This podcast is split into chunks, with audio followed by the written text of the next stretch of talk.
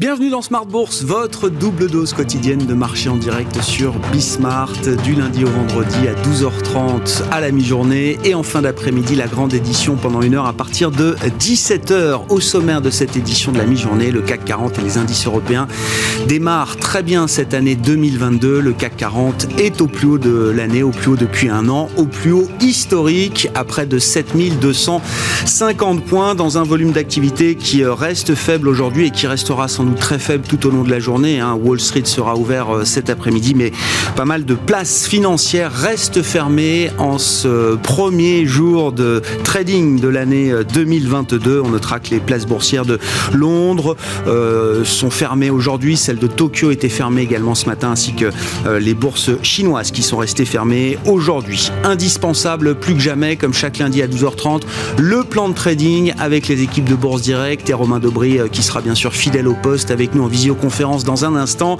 pour discuter des enjeux techniques immédiats de ces marchés, hein, des marchés actions qui euh, entament donc 2022 au plus haut avec un niveau d'intérêt très très faible. Est-ce que la situation est plus risquée que jamais de ce point de vue-là?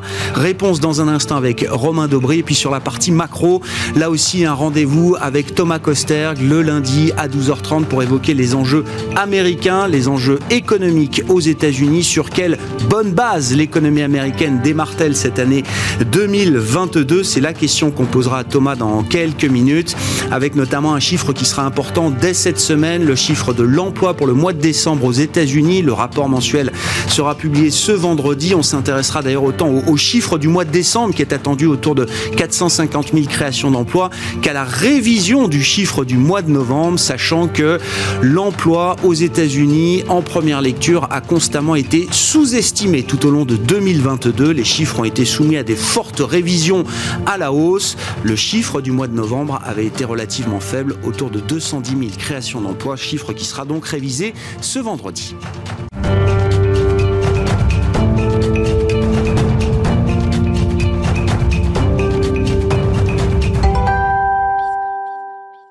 D'abord, les infos clés de cette première séance boursière de l'année avec des indices européens qui évoluent au plus haut. Les infos clés du jour donc avec Alix Nguyen. 2022 commence sur les chapeaux de roue. L'indice parisien entame la séance sur de nouveaux plus hauts après avoir bouclé 2021 sur un gain de près de 29%, soit sa meilleure performance annuelle depuis 1999. En zone euro, au mois de décembre, la croissance de l'activité manufacturière est restée forte sous l'effet de l'atténuation des tensions dans les chaînes d'approvisionnement. D'après les résultats définitifs de l'enquête d'IHS Market, l'indice PMI manufacturier pour l'ensemble de la région a reculé à 58 après 58,4 en novembre. En Asie, Tokyo, Sydney et les places chinoises sont closes aujourd'hui. À Hong Kong, l'indice Hang Seng plié après avoir cédé 14, 1% l'an dernier, ou l'une des plus mauvaises performances parmi les grandes places mondiales. Et puis la nouvelle année ne s'annonce pas plus douce que la précédente pour Evergrande. Le géant chinois de l'immobilier annonce une nouvelle suspension de sa cotation à la bourse de Hong Kong. Evergrande, qui croule sous une dette globale estimée à plus de 300 milliards de dollars, n'a à nouveau pas honoré les paiements de coupons obligataires arrivés à échéance jeudi pour un montant total de 255 millions de dollars. À noter que le groupe bénéficie d'un délai de grâce de 30 jours. En ce début de semaine, les investisseurs garderont un œil sur l'évolution de l'inflation et sur l'offensive des banques centrales. La semaine qui s'annonce sera notamment marquée par la première estimation de l'inflation de décembre dans la zone euro et le rapport sur l'emploi du même mois aux États-Unis. Principal soutien du CAC Total Energy progresse dans le siège de la progression du baril de Brent. La Libye a réduit sa production du fait de réparations en cours sur des installations endommagées euh, par des attaques contre les principaux champs du pays. L'OPEP Plus doit se réunir demain pour discuter euh, d'un relèvement de sa production en février. Safran est en hausse. Son directeur général Olivier Andriès estimait dans un entretien accordé au Figaro que le pire est passé pour le secteur aéronautique et s'est dit très confiant. Une belle progression aussi pour Airbus, Air France KLM, Bondy. Le secteur du luxe lui aussi se porte bien et puis Legrand, Michelin, Schneider Electric et Pernod Ricard commencent l'année sur de nouveaux records. Début d'année fast donc pour les actions européennes. Tendance, mon ami, c'est chaque jour à 12h30 et 17h avec Alix Nguyen dans Smart Bourse sur Bismart.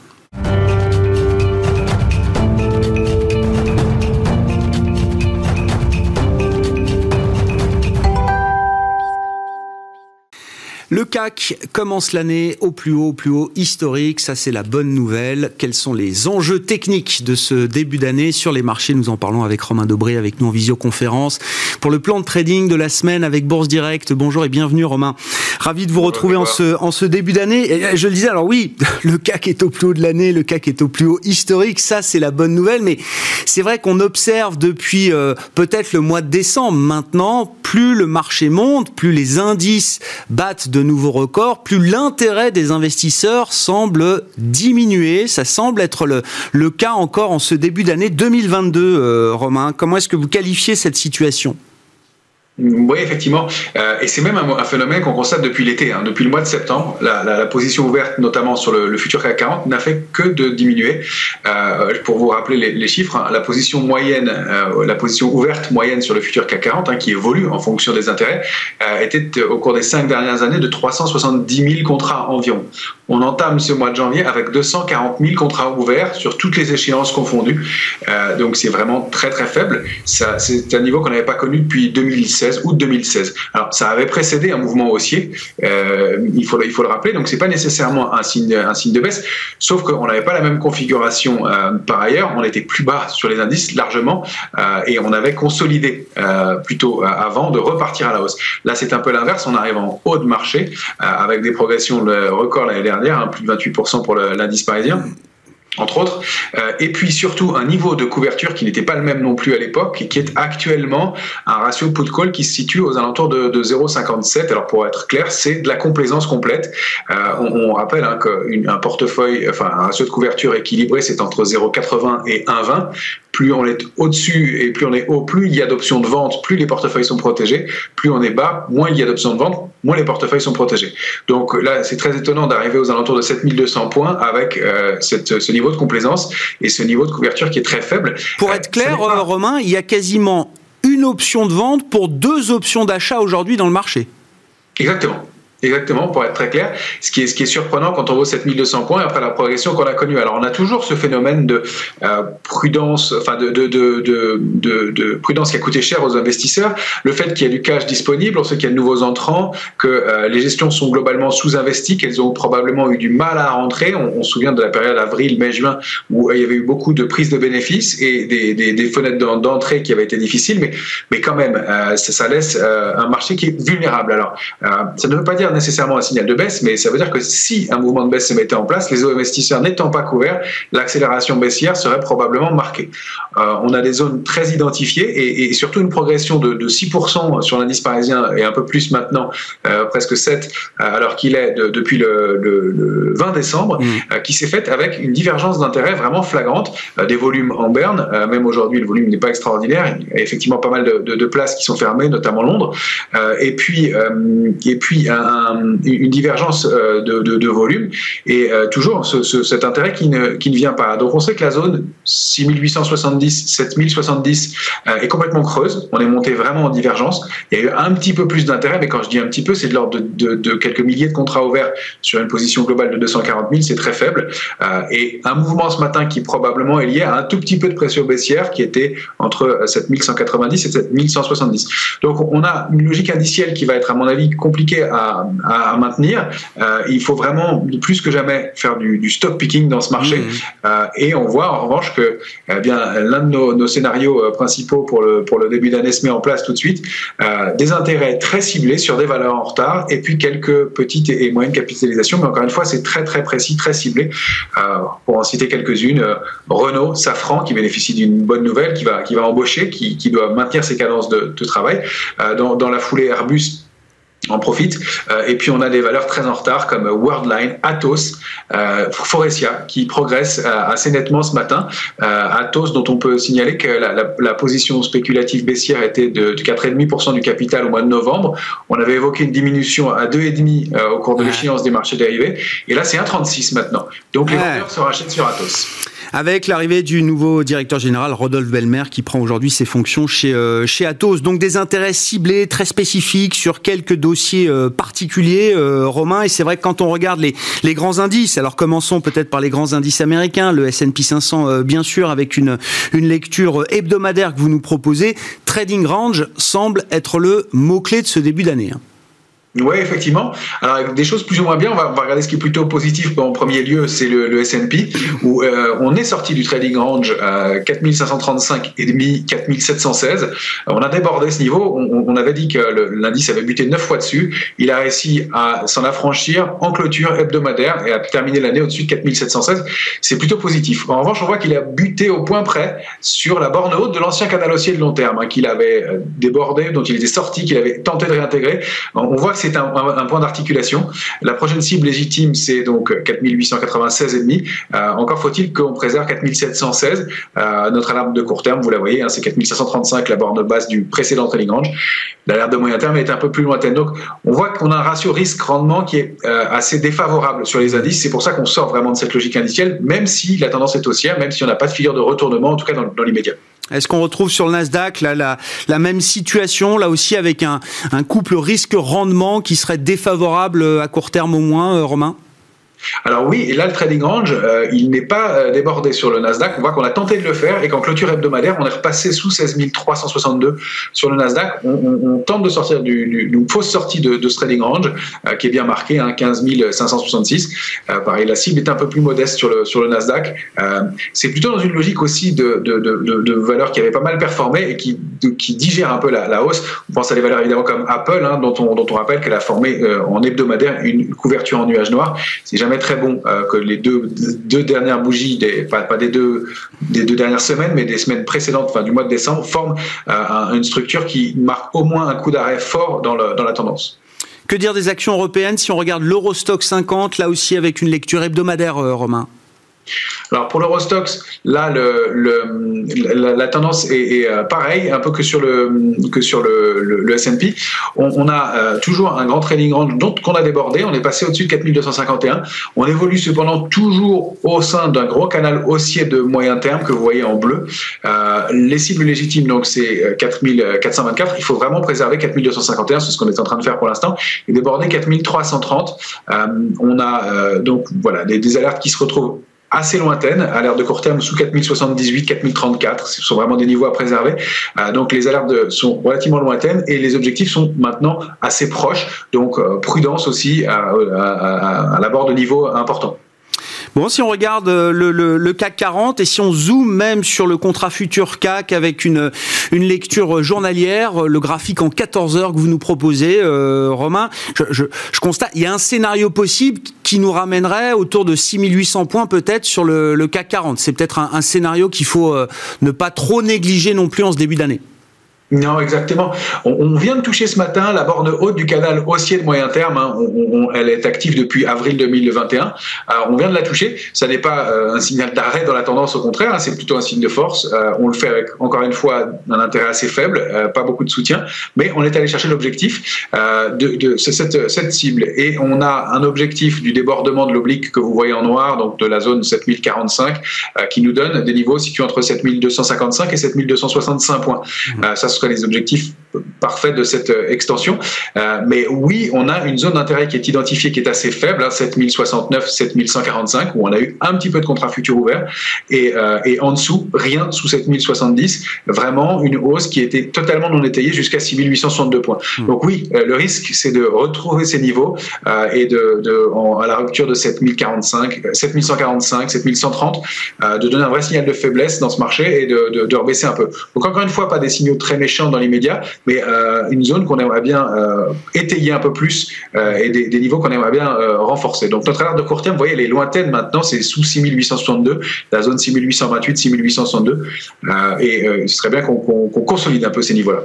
Bon, et vous le disiez, Romain, hein, c'est vrai que quand on regarde l'indice VIX, la volatilité, alors qui est une manière de regarder le niveau de complaisance du, marché, vous l'évoquiez avec le ratio put-call tout à l'heure, on, semble être revenu déjà dans des, des zones de complaisance du point de vue de la volatilité. Pas loin effectivement. Et puis, à, titre d'information aussi, on l'avait évoqué plusieurs fois, on voit que le, référentiel de, mm. de, stress pour le marché est monté d'un cran hein, très nettement.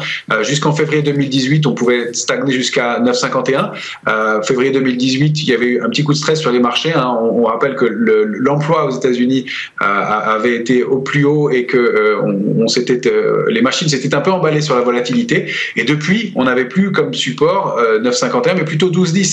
Euh, et depuis le, développement de la, séquence Covid, si on peut dire, euh, le niveau de support est plutôt à 15,40. Donc effectivement, la, gradation et le niveau de volatilité est monté d'un cran. Et donc le, référentiel de se dire que la volatilité est encore haute euh, est à prendre avec des pincettes à mon avis. 15,40, c'est maintenant des niveaux qui correspondaient plutôt à 12,10 il y a quelques, il y a quelques mois.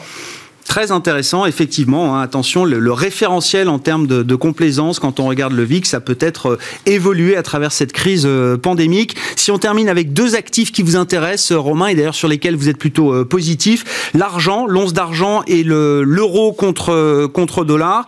l'argent, vous dites, il y a un signal d'achat là qu'il faut peut-être regarder de près. Je pense qu'il y a un très bon signal d'achat et un très bon ratio risque-rendement sur l'argent, en effet.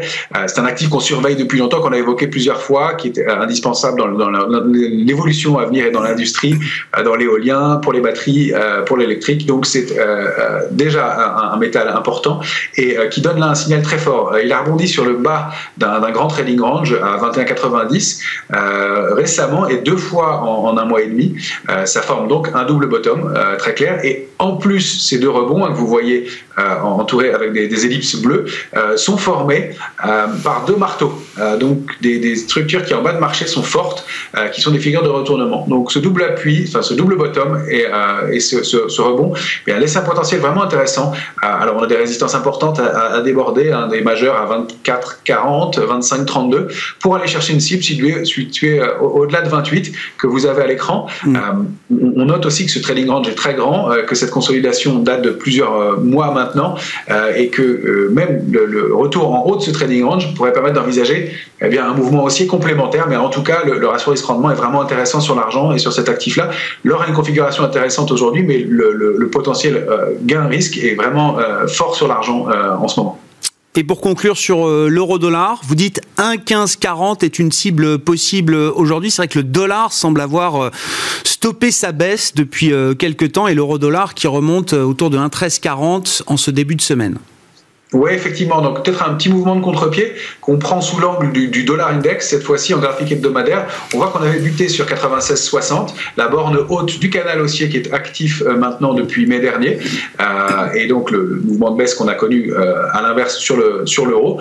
Et, et l'euro a l'air de, de, se retourner globalement pour un mouvement de hausse qui donnerait une, une, progression d'environ 1%, ce qui renverrait le dollar index aux alentours de 94,62 ou en tout cas du bas des canals, peut-être un petit peu au-dessus, et ce qui donnerait une cible sur l'euro situé à 1,1540, 1,1544 en effet, euh, qui serait assez donc harmonieuse.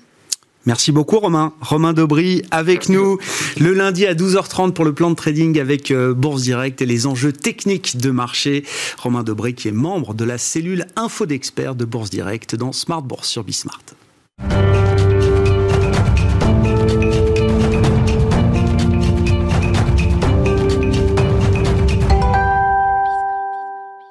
Et les enjeux macro américains, on en parle le lundi à 12h30 avec Thomas Kosterg avec nous à distance par téléphone, senior économiste US de Pictet Wealth Management. Bonjour et bienvenue Thomas. Merci beaucoup d'être euh, avec nous. Ravi de vous retrouver en ce début d'année 2022. Euh, la, la question est simple, sur quelle base est-ce que l'économie américaine démarre cette nouvelle année? Alors le consommateur américain va très bien, hein, malgré euh, euh, les, les, nouvelles concernant euh, le, variant Omicron. On a quand même des signaux, en particulier des signaux haute fréquence, qui montrent une, une, vraie résilience, voire même une, une certaine force hein, de la consommation américaine. Et il y a il est fort à penser que cette consommation devrait rester ferme, en tout cas en début en début d'année. Il n'y a pas de il n'y a pas de, de, de signaux euh, négatifs concernant la, la, la, consommation américaine. Alors, encore une fois, si on regarde les, alors là, les, les données euh, haute fréquence, on voit que par exemple les pass, le nombre de passagers dans les aéroports américains, y compris là pendant les fêtes, y compris en pleine pandé, enfin en pleine vague Omicron. On est à 1,93 1,93 millions de passagers en moyenne mobile 7 jours. Donc ce qui est juste énorme. Alors on, on est certes entre 15 et 17 en dessous de la de la tendance avant le Covid, mais ça reste des, des, chiffres très forts. On voit que les Américains, en gros, veulent sortir, veulent voyager. Euh, malgré la malgré le malgré le Covid et la, pour, concernant la big picture c'est important la toile de fond ça reste un consommateur américain qui a un, des bas de laine importants, une épargne très abondante, à plus de 2500 milliards de dollars d'épargne. Donc évidemment, une partie est déjà partie euh, dans les marchés financiers, mais une partie aussi s'écoule dans la consommation euh, euh, privée. Et, a priori, cette épargne devrait être suffisante euh, pour contrecarrer euh, des, des, potentiels risques, y compris celle d'un léger resserrement de la Fed qui devrait intervenir cet été. Et du point de vue de la dynamique de, consommation, on peut imaginer que 2022 va être euh, alors une année de, transition. On consommera peut-être moins de biens et de plus en plus de services. Est-ce que c'est l'idée qu'on a en tête quand on regarde justement euh, l'appétit et la dynamique de consommation aux États-Unis, Thomas? Donc en termes de force, il faut quand même s'attendre à une force un peu moindre, hein, puisque je, rappelle l'an dernier, les Américains ont reçu un, troisième chèque du gouvernement américain, donc un chèque de soutien à la consommation. C'était au mois de mars, hein, quand euh, euh euh, peu après que Joe Biden soit, enfin devienne officiellement président en janvier 2021.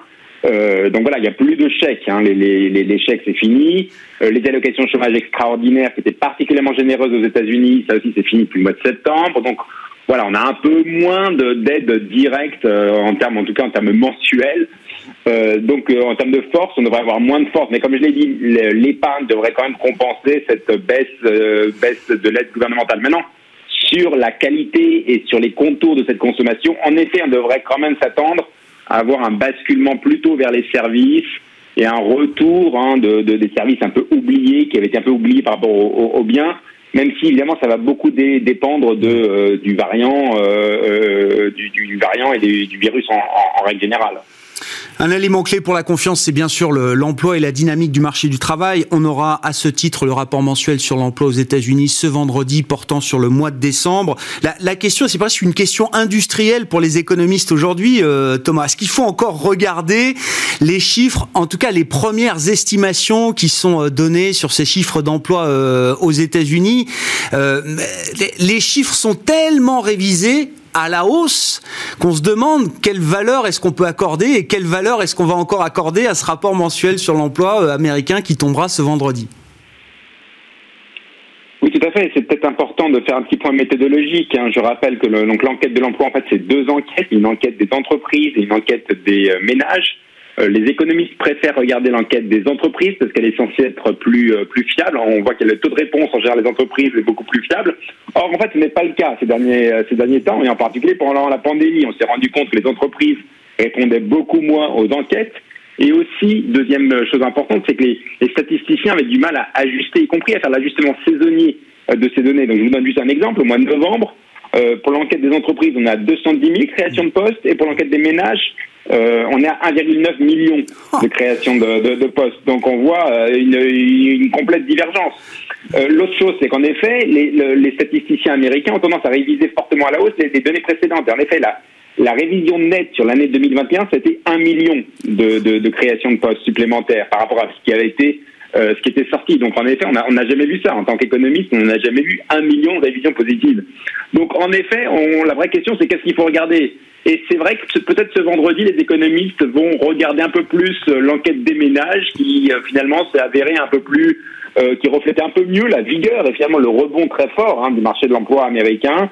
Le marché de l'emploi américain, c'est le, le, grand thème, c'est vraiment ce qu'on appelle en anglais the, Great Resignation, mmh. qui est un peu le grand départ ou le, le, la grande démission, puisque on a en fait un turnover, donc c'est-à-dire le nombre de gens qui quittent, soit volontairement, enfin surtout volontairement d'ailleurs, leur, euh, leur poste, euh, qui est très haut, à plus de 2,8% de la population active chaque mois qui quitte son boulot.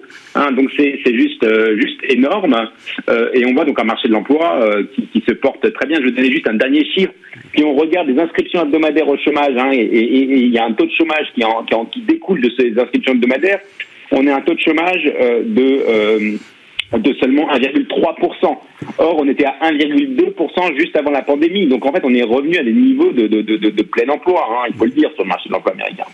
Et, dans ce contexte, Thomas, c'est enfin, le, le, le, thème que vous défendez depuis un moment. La Fed va pouvoir tranquillement remonter ses taux d'intérêt, peut-être jusqu'à trois fois au cours de cette année 2022, sans faire dérailler l'économie. Vous parlez même de hausse de taux cosmétique du point de vue de la politique monétaire américaine. Oui, parce que quand on regarde la vigueur de l'économie américaine et la vigueur du marché de l'emploi euh, en, particulier, donc je vous ai juste cité là les chiffres euh, concernant le, mm. le, taux de chômage hein, qui sont euh, qui, qui, qui, tombent de moins en bas de façon assez vertigineuse.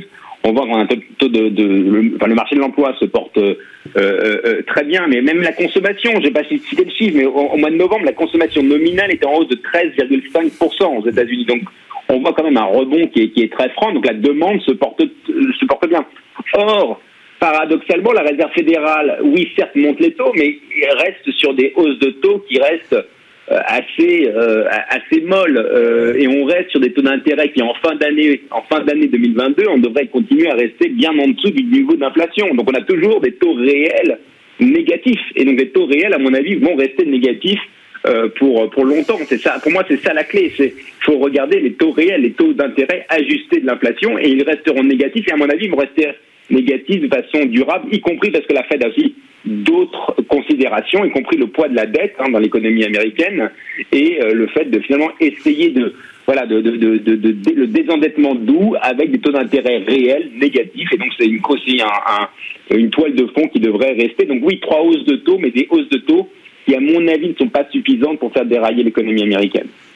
Est-ce que cette situation euh, économique que vous décrivez, euh, Thomas, sera un, argument euh, fort, décisif peut-être même sur le plan politique pour Joe Biden dans la perspective des élections de mi-mandat qui se tiendront en novembre prochain? Oui, alors le président Biden fait face à des, défis, hein, il faut le dire. On voit que sa cote de popularité a beaucoup plongé, en particulier dès l'été 2021. Donc on a une cote de popularité molle. Deuxième point, c'est évidemment des défis au niveau du Congrès, puisqu'il essaie de faire passer un grand plan social, euh, éducationnel et environnemental à 1,75 trillion de dollars américains. Je rappelle que le PIB américain, c'est 23 000 milliards de dollars. Euh, or, ce plan euh, bah, est quelque part fait face à de la résistance au Sénat de certains sénateurs centristes, et donc il a du mal à faire passer son, son, son agenda. Euh, évidemment, le troisième point, c'est évidemment la, la, le, le, le, virus hein, et euh, sa, sa, réaction par rapport au virus, où il semble aussi euh, euh payer un, coût politique par rapport à cette, cette gestion du, du, du, virus. Donc tout ça mis bout à bout, ça va être difficile pour les démocrates, alors même que 2022 est année d'élection, puisqu'on aura les élections de mi-mandat en, en, novembre. Donc il est fort à penser qu'il y aura une certaine érosion hein, du nombre de, de sièges démocrates à la fois au Sénat et à la Chambre des représentants. Bref, euh, euh, président Biden pourrait bien perdre la, la majorité, ce qui va l'handicaper davantage. Pas évident, effectivement, 2022 qui sera euh, largement euh, politique, puisque au-delà des élections de demi-mandat, il y aura beaucoup d'autres scrutins euh, à surveiller, à commencer par le scrutin français en avril prochain. Merci beaucoup Thomas. Thomas Kosterg avec nous par téléphone depuis la Suisse, économiste senior US chez Pictet Wealth Management. Ainsi se termine Smart Bourse pour cette édition de la mi-journée. On se retrouve en fin de journée à 17h pour la grande édition pendant une heure.